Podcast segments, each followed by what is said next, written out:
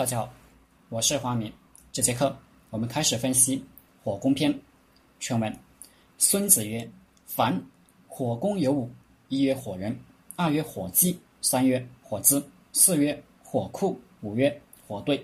行火必有因，烟火必速聚。发火有时，起火有日。时者，天之造也；日者，月在积地亦整也。凡此四数者，风起之日也。凡火攻，必因无火之变而应之。火发于内，则早应之于外；火发兵进者，大有误攻。及其火力可从而从之，不可从而止。火可发于外，无大于内。以时发之，火发上风，无攻下风。昼风久，夜风止。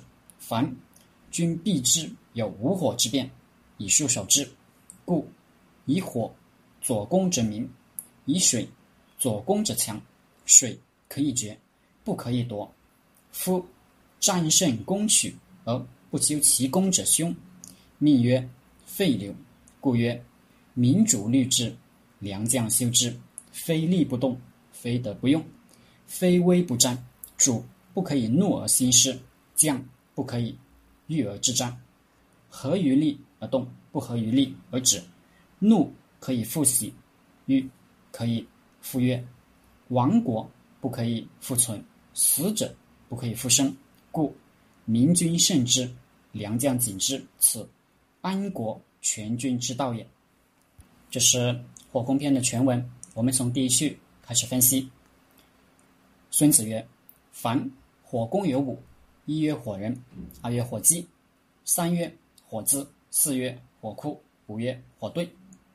火攻的对象有五个：火人、火鸡、火资、火库、火队。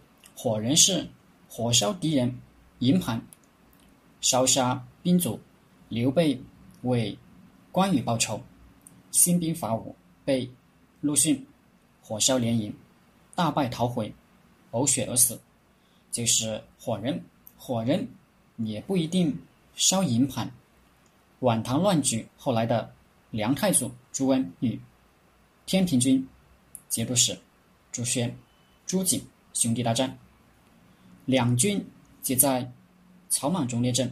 开始时刮东南风，朱温军。逆风，士兵们都有惧色。过了一阵子，突然转了风向，西北风骤起。朱温马上下令纵火，烟烟叶漫天，向天平军卷去。朱温趁势掩杀，天平军大败，朱宣被杀。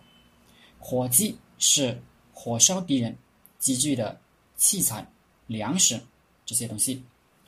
楚汉争霸，刘邦和项羽在城濮对峙。汉军占了粮仓，不愁吃，不愁喝。刘邦再派刘蒋带了两万部族、数百骑兵渡白马津，进了楚地搞破坏，到处烧项羽的粮仓积聚，楚军就更没吃的了。隋朝初年。高颖向隋文帝献破南朝陈国之策，也是火鸡。他说：“南方人都是茅草房，北方仓库都是地窖。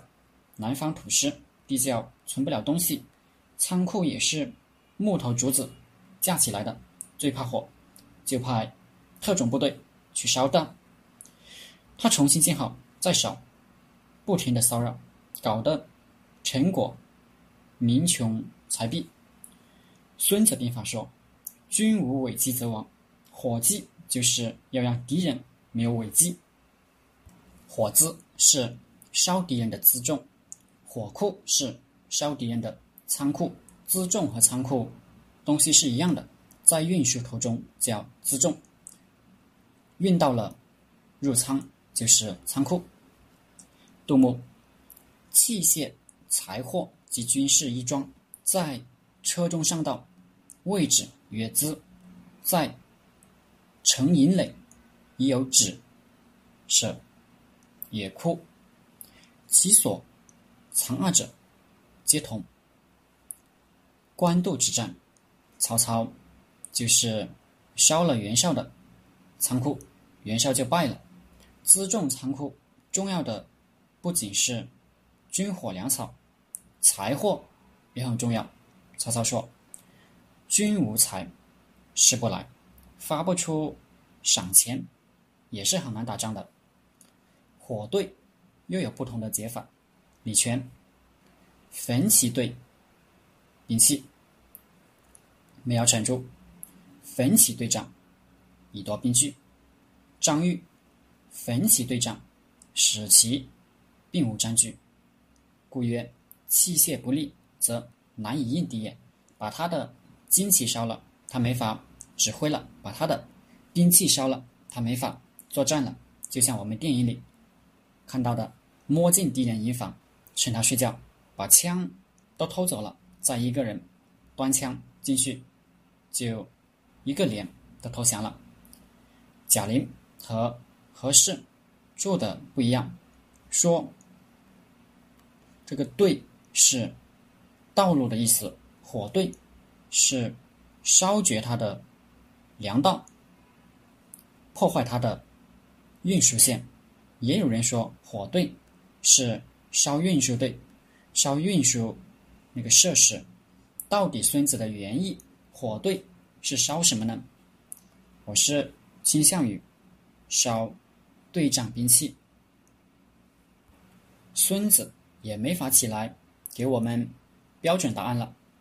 上面各家建议烧的，我认为只要烧得着都可以烧，烧了就对了，烧不到知道标准答案也没用。好了。这节课就和大家分享到这里，大家可以加我的 QQ 微信幺零三二八二四三四二，我们一起讨论读书、创业、企业管理、团队管理、互联网投资。谢谢大家。